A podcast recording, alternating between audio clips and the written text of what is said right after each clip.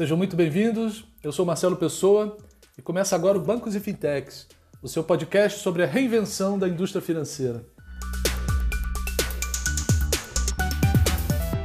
A reinvenção é uma palavra-chave aqui do nosso podcast, né? Visto que os bancos se reinventaram a partir do surgimento das fintechs, as fintechs também se reinventaram a partir da reação dos bancos. Está todo mundo agora observando e desenvolvendo as suas estratégias a partir da entrada das big techs, visto agora o Facebook Pay, o WhatsApp Pay, que é algo desconcertante por um lado. É, a gente teve e tem né, o Covid também fazendo com que todo mundo se reinvente de alguma forma. E a gente tem toda a questão profissional, né? os profissionais também necessitando se reinventar, precisando mais do que nunca aprender coisas novas, reaprender. Então, essa é a chave do nosso podcast. Eu atualmente sou country manager de uma startup chamada N5. Eu venho do mercado bancário, trabalhei por mais de 20 anos em bancos estrangeiros e bancos é, CAIS. O meu grande background está na aquisição de clientes, na gestão de dados, CRM, Big Data, a parte toda de analytics e projetos de inovação como um todo. Eu já em, em 2016 eu comecei a escrever sobre fintech em 17 lancei um piloto de um podcast e agora eu parti para a versão 4.0 desse podcast, né? Visto que a gente está realmente num momento único onde muita, muita coisa vai mudar. Esse início de fintech no Brasil, eu diria que vai ser quase nada, né? Porque está chegando o Open Bank, porque está chegando o Pix, pagamentos instantâneos, a gente tem sandbox regulatórios, tem as big techs entrando. A gente aqui vai entrevistar pessoas a gente vai falar com todos os níveis das fintechs, dos bancos, das bandeiras, de, de todo esse ecossistema. A gente vai falar da tecnologia, a gente vai falar de produtos, a gente vai falar de aquisição de clientes, a gente vai falar de fidelização de clientes, a gente vai falar de novos modelos de negócio, de inovação.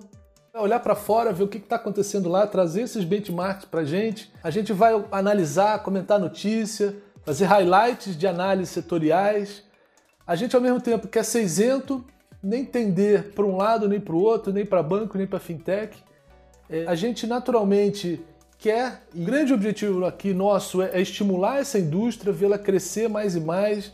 Isso vai ser bom para os consumidores, vai ser bom para os profissionais, vai ser bom para todas as empresas que prestam serviço em torno de, de todo esse grande ecossistema. Então, é com muito prazer que a gente começa hoje e a gente vai inaugurar esse primeiro episódio fazendo alguns highlights do que veio num, num, relatório novo do Distrito Fintech sobre o mundo de fintechs aqui no Brasil, tá bom? Espero muito que vocês gostem.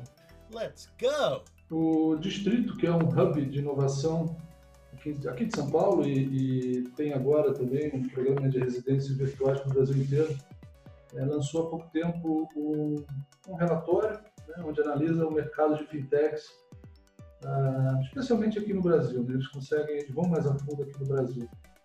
Eu não tenho nenhum vínculo com eles, óbvio, ligado a ganhar nada. Estou falando deles aqui simplesmente porque me pareceu materialmente bem rico, que trouxe, me chamou, né, alguns pontos me, chamaram a atenção e eu gostaria de, de compartilhar com, com vocês aqui. Um, um, primeiro ponto, eu sei que é redundante, por um lado, todo mundo já ouviu falar disso, mas é interessante que Porto sabe que a gente aqui no Brasil tem cinco grandes bancos, né, que concentram 85% dos ativos totais dessa indústria. E só para um efeito comparativo, nos Estados Unidos os cinco maiores bancos eles, eles não detêm 50% dos ativos totais é, do mercado. Esse relatório teve uma primeira versão no ano passado e na época foram mapeadas 553 fintechs Nessa versão que a gente está aqui comentando, já são 742 startups no mundo fintech, com um aumento de 34%.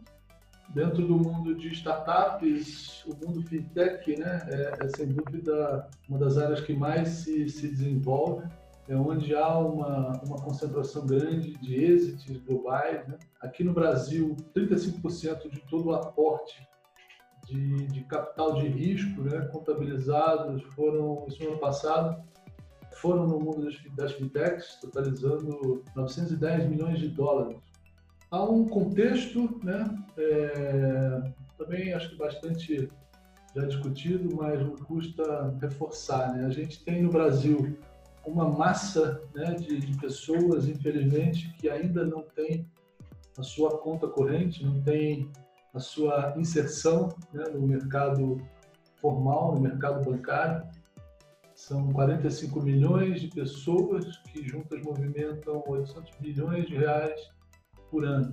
Né? Quando a gente entende um pouco melhor esse número, destaca-se que 60% desse número é de mulheres, negros 70%, a classe C, D e E 86%, 40% dessa população está no Nordeste, e ainda dentro dos 45 milhões, 58% não frequentaram uma escola ou estudaram até o ensino fundamental. Um outro ponto de destaque é o mau uso né, de, de cartões de crédito. Hoje, segundo dados que eles consolidaram aqui do SPC, existe no Brasil em torno de 25% da população né, que tem um cartão de crédito, 52 milhões de pessoas, mas um terço dessas pessoas não sabe o seu limite. 96% desconhecem as taxas de juros mensais, 93% admitem o risco de gastar mais do que podem e 38% já pagaram apenas o mínimo. Ah, sendo que a gente está falando que ano passado, 2019, a taxa de juros, a taxa média cobrada né, é, no cheque especial e no rotativo fecharam em torno de 300%. Isso dados do Banco Central, que é pesadíssimo. Né? Um outro ponto é planejamento financeiro. Então, a gente tem também um cenário onde, isso aqui de acordo com o SPC Brasil, 6 em cada 10 admitem que nunca ou somente às vezes dedicam tempo à atividade de controle da vida financeira. Um outro ponto importante é a ausência de planejamento financeiro. Seis de cada dez brasileiros, segundo dados aqui da SPC, admitem que nunca, ou somente às vezes, né, dedicaram tempo a atividades de controle né, da, da, vida financeira. Esse aqui é um tema também gravíssimo, né? um tema que é, quem realmente tem esse controle, eu acho que em todos os, os níveis né, da população, faz a vida ser diferente, diferente para melhor. Por mais que eu, assim, também não, não consigo entender, é um ponto mega difícil, né? Como famílias que não ganham aquilo que precisam para seu sustento como um todo, né? Todos os aspectos, né? De, de alimentação, de aluguel, de transporte, é, de escola, etc, etc. Né? Mas, por outro lado, parece claro que nesse cenário, mais do que nunca, entender o valor dos juros, entender é, à medida que sim, quem não precisa pegar empréstimo, né? se busque as melhores taxas, etc, etc. Sim, existe aqui uma oportunidade, eu acho gigante, um, e um mega de um serviço à humanidade aqui que está brotando, né? E que, que precisa realmente ser tratado, alavancado pelas fintechs. E por outro lado também, o Brasil é, é ainda conhecido né, como um dos países com, com, com, os maiores spreads no mercado bancário. A gente tem uma taxa de, juros hoje no seu patamar mais baixo da história, né, mas mesmo assim há um delay muito grande, né, até que isso chegue realmente às pessoas. Imagina você tomar, poder tomar um empréstimo para financiar uma casa a 4, 4,5%. Né? Isso é isso é uma maravilha, né? E a gente espera aqui nessa, entre aspas, né, nessa disputa saudável que a gente quer estimular, né, entre bancos e fintechs, que isso possa acontecer o mais rápido possível. Então, resumo desse ponto, né, é que puxa, a gente tem um sistema bancário que hoje é caro, que é flexível, que é moroso, né, para atender especificidades muito particulares de segmentos, de público e, e, e de produtos uma população com pouca educação financeira e um dos maiores mercados consumidores do mundo. Quer dizer, esse é um ambiente extremamente propício né, para, para o desenvolvimento das fintechs, é isso que a gente está vendo acontecer.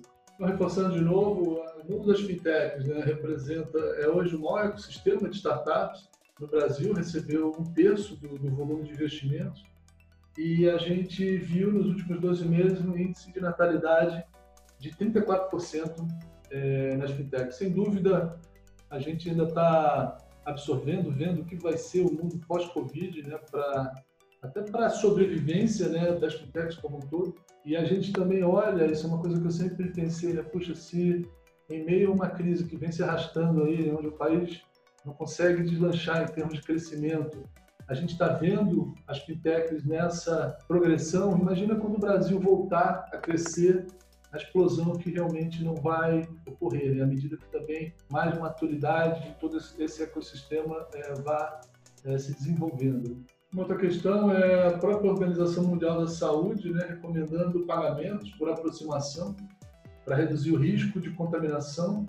A gente viu aí que até lives né, de, de artistas recentemente vem popularizando o uso de, de QR Codes né, para doações.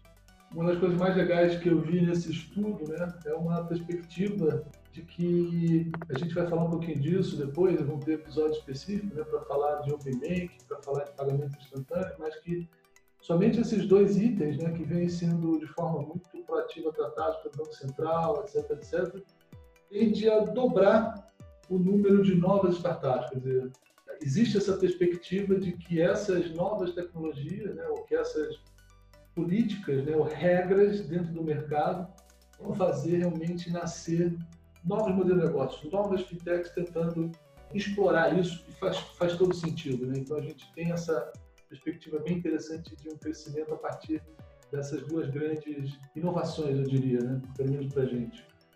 Outro ponto interessante né, que veio com o time da Móvel é que está cada vez mais difícil né, para as fintechs se apoiar, né, e pós-pandemia, acredito que isso aqui vai piorar ainda, né, que toda essa atração e fidelização de clientes né, está mudando. Né? Então, o uso massivo né, de cashback, de serviços gratuitos, é, e a própria pressão né, que as fintechs estão encontrando cada vez mais, né, no sentido de criar novas formas né, de se rentabilizar, é, esse cenário vai trazer, com certeza, ou em grande parte, aí, uma perspectiva de consolidação né, das empresas ou de fintechs de um mesmo ramo. Né? É algo que parece natural. As categorias de fintechs né, que dominam o mercado são meios de pagamento, que detêm 16% aproximadamente, crédito, também com praticamente 16%, mas um pouco abaixo de meios de pagamento, back-office, com 15 também muito perto, e riscos, risco e compliance. Essas são, dentre as 742 startups mapeadas, as, as quatro categorias que, somando aqui, dão quase 60%, um pouquinho menos de 60% do mercado. Dentre todas as categorias, né, é interessante a gente ver de pagamento, a subcategoria que domina é processamento, empresas de tecnologia que processam em si, os pagamentos. Dentro de crédito, oferta direta de empréstimo domina. Back-office, gestão financeira é quem domina. Uh, risco e compliance, análise de risco domina. Criptomoedas, as corretoras saem, estão na frente. Entre serviços digitais, as contas digitais são as, as principais dentro dessa categoria.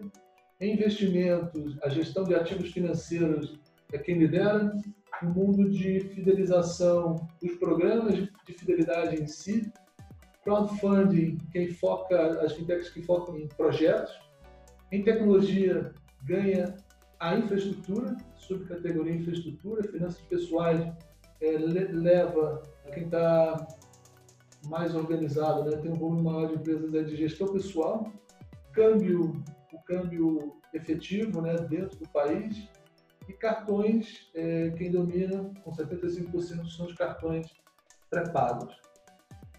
É natural que o Sudeste né, seja o grande polo das soluções financeiras, com 70% das startups. Depois vem o Sul, que tem 20%. Se a gente comparar com EdTech, PropTech, a concentração é também bem alta, né, de 63% e 60%, respectivamente.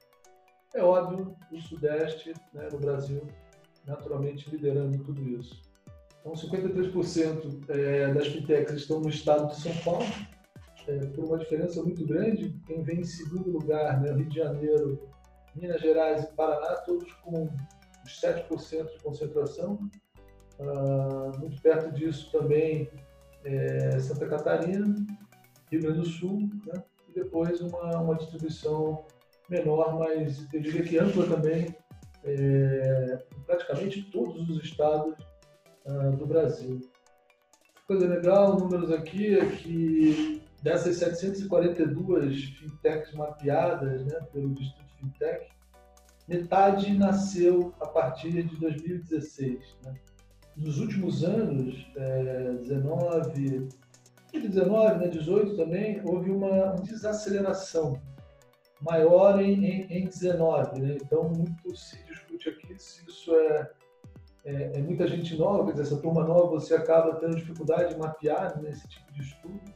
Pode ser também que a complexidade né, de, de, de produto é, force né, um mercado muito mais, por outro lado, até saturado, né, um mercado muito mais competitivo nesse cenário, nesse mundo, o que traz aqui também a necessidade de você lançar o seu produto já uma, assim, dentro de um cenário muito mais robusto. Né? Você tem que ter o seu MVP muito mais forte para realmente se destacar. Listaram também algumas empresas né, que se destacam nesse cenário, acho que a Contabilizei é um, é um case, né? eles de 30 clientes foram para mais de 10 mil né, em seis anos. Acho que é um mega case que vale depois todo mundo dar uma estudada. Uma coisa legal, né? existem hoje mapeados 40 mil pessoas que trabalham em startups. É, mês de pagamento, que é 16% do total de empresas, mas representa 35% do total de funcionários é uma indústria bem complexa, né, que envolve realmente muito desenvolvedor. Acredito que a enorme parte, a grande parte disso aqui seja de gente de TI, desenvolvedores. Então, eles têm em torno de 14 mil pessoas, né? O mundo de meios de pagamento. Crédito tem umas 5.500 e serviços digitais umas 5.300. São os, os três grandes grupos aqui dentro. Eu não tinha muito essa noção aqui, achei muito legal que 55% de todas as fintechs elas é, desenvolvem soluções B2B, 55%, e B2C são 30%.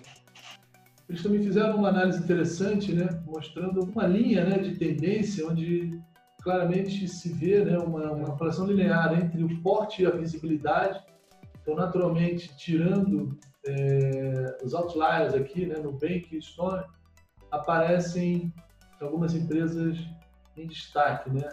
O C6 Bank, né? Acreditas, PicPay, Neon, é, para valer, são empresas que, que conseguem, nesse cenário né, de, de funcionários versus seguidores, ter uma, uma, uma visibilidade maior hoje no mercado as fintechs mais acessadas. É, Nubank vem na frente, Créditas, Vaquinha, Ebanks e Melius são as cinco maiores em termos de número de acesso né, ao seu site.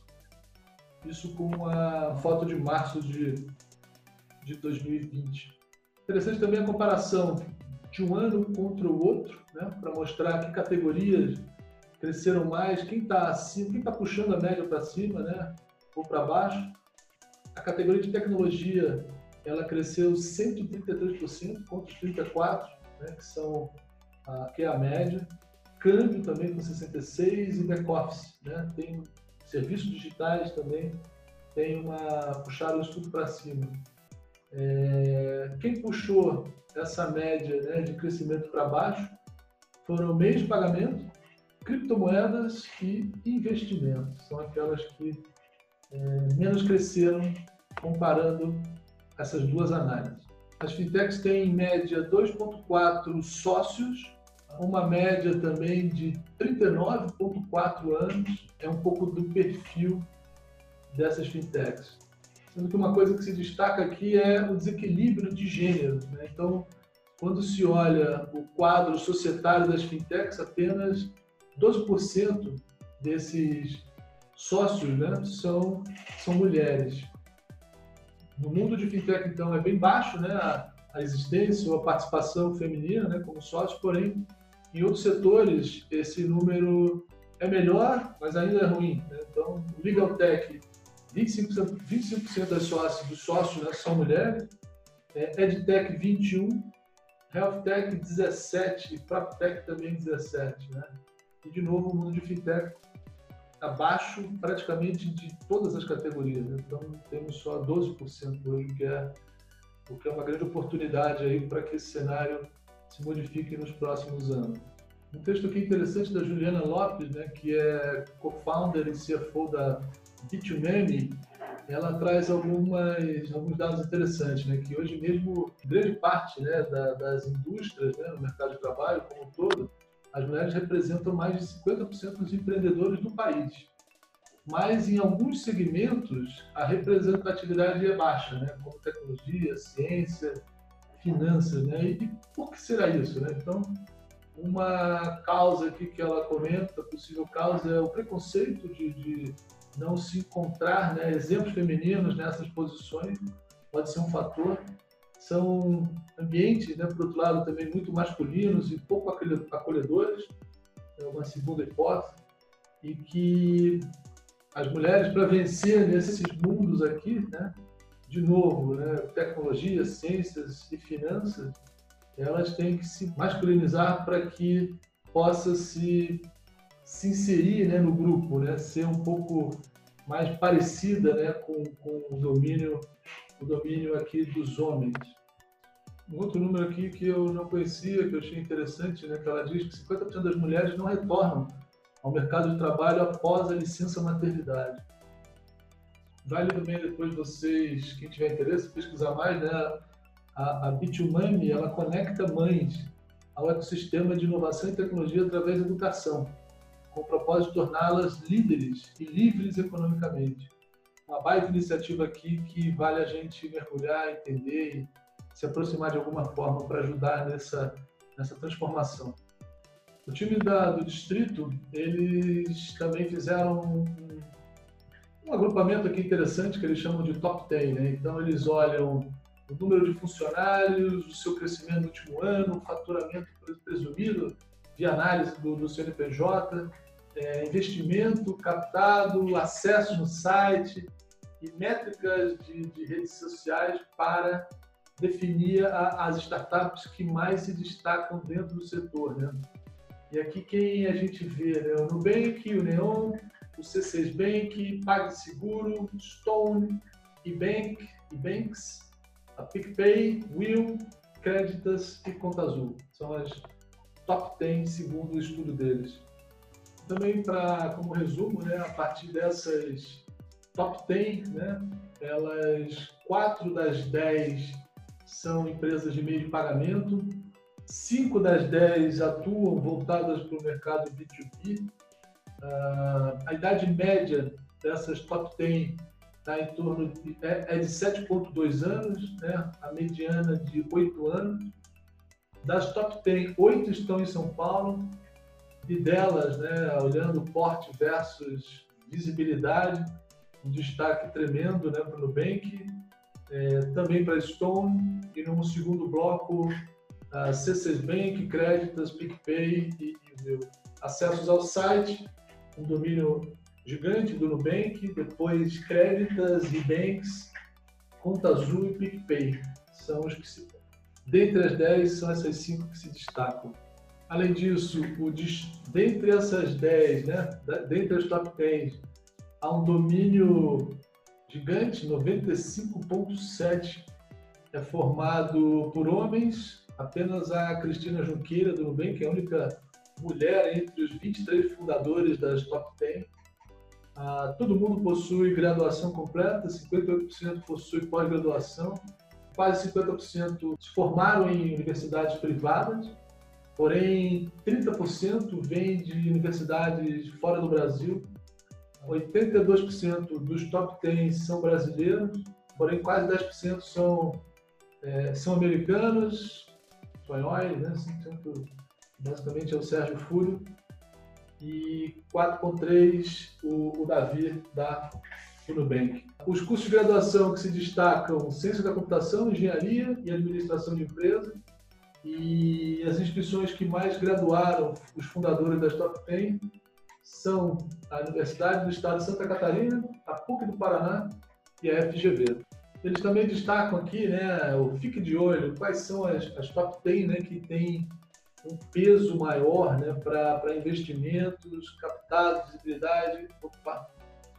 E um outro ranking aqui interessante que eles desenvolveram né, são as, as top 10 do ponto de vista de, de futuro. Né? Quais seriam as, as futuras top 10, né? em quem mais se apostar. Né?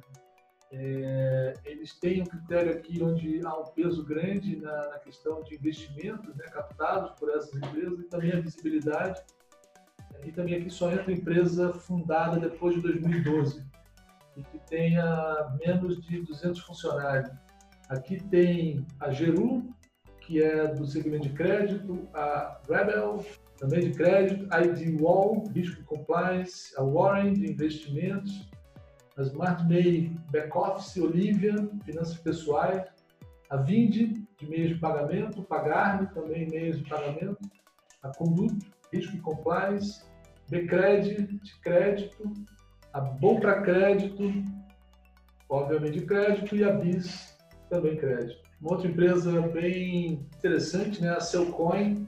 A Cellcoin, ela desenvolveu um hub de APIs é, que permite que clientes de carteiras de wallets e bancos digitais possam realizar saques apenas com celular nas redes é, Banco 24 Horas, né, lotérica, pontos de varejo, que é um, acho que foi um salto aqui interessante, né, a solução deles. Do ponto de vista, né, de puxa, e o dinheiro, o dinheiro, o papel, né, quando é que ele vai, quando é que ele vai terminar? Aqui tem uma, uma análise interessante do Marcelo França, que é o CEO e founder dele, né, ele diz que isso até pode acontecer, mas num prazo mais longo, né? Eles que estão então construindo, né, toda a infraestrutura tecnológica necessária para acabar com o papel, é, ainda há muita questão cultural, né? Muita informalidade e outros fatores que dificultam, né, no curto prazo ou até no médio prazo, a extinção do, do dinheiro em papel. É uma perspectiva válida, né? Dentro do ecossistema das fintechs, há duas hoje principais associações, né, que é a Associação Brasileira de Crédito Digital e a AB Fintechs, que é a Associação Brasileira de Fintechs, e duas iniciativas também importantes, que é o Laboratório de Inovação Financeira e o Laboratório de Inovações Financeiras e Tecnológicas. Vale pesquisar e entender um pouco melhor o papel de cada um. Há hoje também algumas políticas públicas muito, muito importantes. Né? A primeira é a regulamentação do Open Banking, que vai fazer com que, na sua essência, né, o dado do cliente, né, é, é, você seja o dono, né, eu, indivíduo, ser o dono dos meus dados perante os bancos e vou poder, aceitando isso, fazer com que todo o meu histórico seja compartilhado com outras fintechs, no caso, outros bancos também, para que uma oferta é, melhor me seja dada, me seja oferecida. Né? Isso traz realmente um aspecto bem interessante de, de competitividade, né? é uma das grandes apostas do, do, Banco Central. A outra política pública é o PIX, vocês devem ter ouvido falar, pagamento instantâneo. É, aqui, provavelmente, uma desintermediação né, dos bancos no que tange a indivíduos, indivíduos com empresas, etc., etc., fazer transferências, né, vai, vai gerar uma, uma grande mudança aqui também eu vou poder fazer transferências é, é, sem passar necessariamente pelos bancos, né? só através é, de fintechs, por exemplo. Um outro ponto é o marco legal das startups, que vai permitir uma, uma redução importante de burocracia né? para que consiga se capitalizar né, a, a, as startups. Os custos também, né, referente à abertura, tende a cair praticamente a zero e em poucos dias, né? o que também é, é muito interessante. E o último item, que é o sandbox regulatório, a gente vai mergulhar depois nesses quatro, não nesse episódio em outros, mas o sandbox regulatório permite que você, é, dentro de um ambiente controlado, é, você consiga fazer a execução né, do end-to-end -end do, teu, do teu produto, é, e isso de alguma forma controlada ou monitorada pelo Banco Central, né, de forma que você rápido tenha um feedback do que você pode ou não pode fazer, o que, vai ter, assim, não só complexidade, mas também issues né, regulatórios que você vai, vai, vai enfrentar pela frente. Então, você tende ali já a validar isso tudo e ajustar tudo isso. Se prever né, que, que com isso você reduza em até duas vezes né, o custo né, de lançar uma, uma, uma, uma fintech eventualmente num cenário mais inovador. Né? Então você você reduz pela metade o tempo de se lançar, o que parece ser também bem interessante, né? Isso no início, né? essa redução. Um case que existe, né, do, do sandbox regulatório, né, também vem do Reino Unido, onde o, time to market, né, ou seja, o tempo de colocação de um produto no mercado diminuiu até três vezes, devido à experiência uh, com o sandbox. Né? Então é algo realmente que tem um, um poder grande, né, de fazer o avanço né, da, das fintechs. Em termos de aceleradoras, quais são as, as maiores aceleradoras? Onde estão as fintechs? Né? A, a, líder hoje é a Boost Lab, que tem 25 startups no, no, no seu portfólio. A Visa, né, com 20 startups. A Artemisia, com 16. Nova Bra, com 12. A Endeavor Brasil, com 11. A UAU, com 9. E a Darwin, com 8. Essas são as grandes aceleradoras do país do ponto de vista é, das fintechs.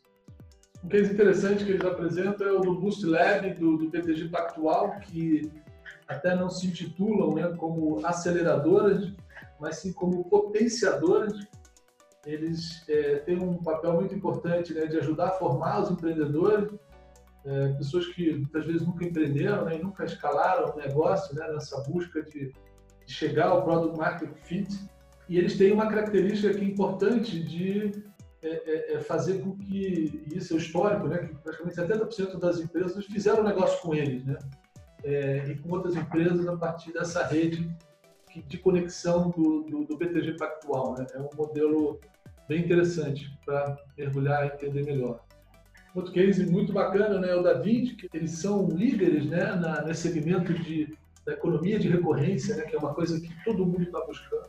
Eles cresceram muito, né, já tem hoje é, um faturamento recorrente mensal, é, estão buscando agora 100 milhões né, de ARR, como eles, eles chamam esse indicador. E isso aqui é algo que realmente todo mundo quer, né? toda fintech quer criar essa recorrência de, de receita, né? e eles se destacam com as soluções né, que permitem você rapidamente integrar a tua solução com o sistema integral né, de pagamentos que eles, que eles trazem para esse, esse objetivo. Um outro case interessante da CloudWalk, que lançou em 2019, ano passado, a Infinite Pay, que é uma maquininha de cartão com uma taxa bem agressiva, né, principalmente para o crédito à vista. Eles já processaram mais de um bilhão em, em, em pagamentos, né? e já estão presentes em 200 mil empresas, né? muito interessante. E o interessante aqui, fazendo link né, com, com investidores, aceleradoras, etc., é que eles dizem que os, os investimentos que eles receberam não foram realizados pela necessidade de compor caixa, né? sempre acreditaram que o modelo de negócios é, mais sustentável deles né, fez com que, de alguma forma, eles tivessem uma, uma, uma margem né, de negociação maior com esses investidores. Né? Então, essa questão aqui de não necessitar de compor caixa né, para poder ir atrás de investimento é algo que parece ser realmente um, um grande objetivo, né? um, um gol é, louvável aqui que, se possível, deveria se buscar para exatamente ter um poder de barganha maior com os investidores. Um capítulo importante também é o mundo dos investidores né, no Brasil. Ah, primordialmente, os investidores têm o papel de apoiar né, financeiramente os empreendedores, é, financiar projetos né, para que se sustentem as empresas né, durante o seu crescimento, até que elas atinjam né, um, um, fluxo de caixa positivo. É, eles trazem, né, entre aspas, a certeza de que vai ter capital para bons projetos. Né? Isso é criticíssimo né, para o desenvolvimento do, do mercado. O que os próprios profissionais, né, que, que com custo aí de oportunidade alto, né, deixem suas carreiras para é, é, seguir um caminho é, empreendedor. Né? É, a gente vê aqui que essa idade, né, de 35 a 50, é o que é o público até de maior sucesso, né, dentro do que essa turma que sai, né, de, um, de uma posição corporativa, né, encara o desafio de lançar, né, de botar o, a sua ideia, né, no, no ar. E também a, a disseminação de conhecimento, né, que são que é fundamental na, no papel né, dos investidores dentro, dentro das startups. fazer com que melhores práticas, experiências né, bem-sucedidas possam ser rapidamente compartilhadas né, dentro do portfólio de, um determinado investidor. Um dado interessante de 2015, desde 2015, 2,4 bilhões foram, de dólares foram investidos em fintechs no Brasil, algo como mais de 200 rodadas de investimento, ah, sendo que entre 2018 e 2019 houve um salto de 183% né, no volume de capital é, que, que foi investido.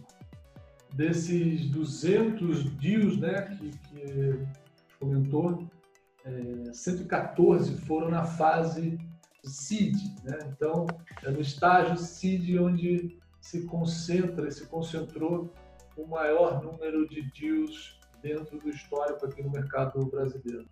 E aí o, o que a gente falava, né, 35%, quase 36% do capital investido em startup em 2019 foram voltados para é, o mundo de fintechs. O segundo colocado é, é, o setor de mobilidade e o RH, o HR Tech, né, terceiro colocado dentro do, do, nosso, do nosso mercado puxadas né, pelo, pelos aportes recebidos pelo, pelo Nubank, pelo Neon. Né, a categoria de serviços digitais foi a que mais recebeu o volume de investimento, foram quase um bilhão de dólares né, em startup com essa categoria. Em segundo lugar vem crédito, que também levantou em torno de meio, mais de meio bilhão é, de dólares. Quais foram as, as maiores rodadas de investimento em fintech no Brasil? O Nubank lidera, né, em 2019, levantou uma rodada de 400 milhões de dólares de, de série F. A Creditas, também 19, série, série D, de 231 milhões de dólares. O Nubank, em 18, já tinha levantado série, série E, de 150 milhões. E, e por aí vai. Né? É, é, é claro aqui o destaque né, para o Nubank, que tem duas, três, quatro rodadas acréditas com duas rodadas, uma primeira de 55 milhões em 2017 e outra de 150 milhões em 2018. Essa turma tem um destaque importante aqui. Quais foram as principais aquisições recentes de fintechs? Ah, o BTG Pactual, esse ano ainda, comprou a Crédito Pago, o, a Via Varejo, o Bank, o Carrefour ano passado. Ano passado foram seis grandes aquisições. O Carrefour levou a Iwallen, o Banco Votorantim a Just, a Foxbit a Modiax, o Itaú a Prevaler, Prevaler, essa foi uma aquisição é, parcial, assim como o Crédito Pago e, e. A TOTOS, ela adquiriu a Supply é, e o grupo Bitcoin, Bitcoin Banco comprou a TEM essas foram as grandes aquisições é, recentes de fintechs. Dentre os investidores, há um destaque grande para a Monax, que tem 25 deals no mercado brasileiro. Eles investiram em 12 startups com foco, né? Eles têm um foco mais claro em séries, séries A e Series B, né? Também se destaca em volume a, a Redpoint, a Redpoint com 16 deals e a Kazek Ventures com 15. Uh, e o destaque do ponto de vista de amplitude né, de, de startups diferentes investidas, como eu falei, a Monax, a, a, a Canary e a Redpoint. 12, 12 11 são né, é quem tem uma amplitude maior, né? Monax, Canary e Redpoint. Mas uma coisa legal aqui, né? São Paulo hoje é a quinta colocada no ranking de maiores ecossistemas de fintech, o que é, o que é bem interessante. Ah, há uma substituição recente aqui, né, da, do que seria a velha guarda, né, Frankfurt, Xangai, Zurich, cidades como a nossa cidade, como Bangalore, Mumbai, Nova Delhi, né, três, três cidades da Índia, para a gente fechando, é, o que podemos esperar né, para a próxima década? Né? Existem algumas tendências muito claras aqui e alguma delas já em, eu diria, um processo adiantado né, de, de, plantação. Uh, pagamentos instantâneos, está chegando, falta pouco. O Open Bank previsto para é o final do ano que vem, né? mas já estamos em junho. Fintech as a Service, então empresas que oferecem é, white label para você transformar né, o, um varejista em uma fintech de uma forma muito, muito rápida e segura. E uma tendência também de Invisible Bank.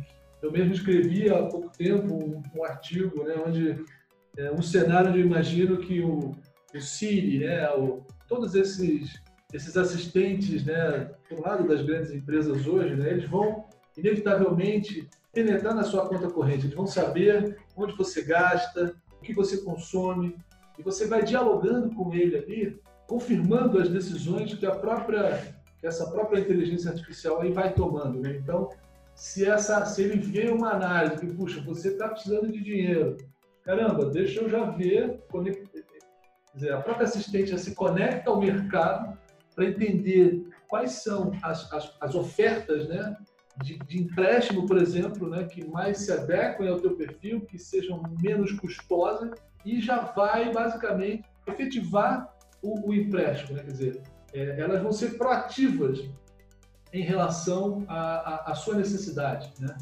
Esse é um aspecto, né? Eu acho que onde é, é, claramente as coisas vão, vão começar a caminhar, né? Aqui o Invisible Bank, é, você vê, num cenário desse, você, você não está lidando com o banco, né? Você está lidando com o teu assistente, né? E você vai poder ter um assistente muito inteligente e, e disponível para cada um. Né? Creio que à medida que isso vai se popularizando a, um, a, um, a um, custo baixo, né?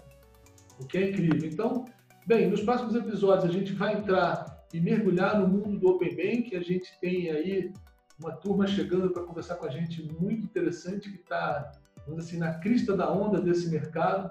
Também vamos convidar o pessoal na verdade, algumas startups aqui para falar do Fintech as a, as, a, as a Service, que eu acho que vai ser muito legal. Uh, vamos também trazer gente aqui que está mergulhado no mundo dos pagamentos instantâneos. O Invisible Bank também, vamos ter gente bacana aqui para falar. Pessoal, então é isso. É, espero que vocês tenham gostado. A ideia aqui foi trazer é, vários pontos né, desse, desse ecossistema que hoje já está muito grande eu lembro que em 2016, quando eu comecei a escrever sobre fintech, eu até comentava com pessoas no meu trabalho, em 2015 eu, eu ouvi falar de fintech, né? E eu pensava assim, mas nossa, aqui no Brasil não existe. Foi aí que surgiu o Fintech Lab do Marcelo, né? Que, o Marcelo Bradacha, que puxa, publicou esse negócio. Caramba, não, olha aqui, tem 50 fintechs.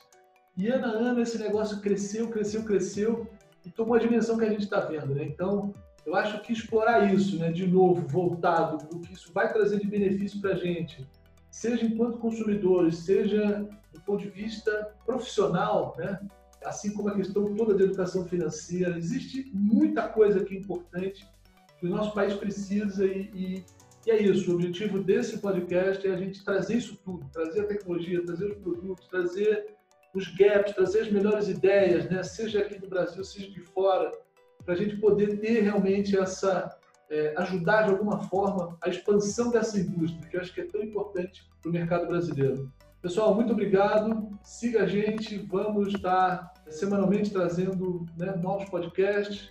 É, o meu contato é marcelopessoa.bancosefintechs.com.br. Me mandem comentários, críticas, vai ser muito importante é, ter o feedback de vocês para a gente ir ajustando, com quem vocês querem falar, que assuntos vocês querem que a gente traga aqui, tá bom? Muito obrigado e até a próxima.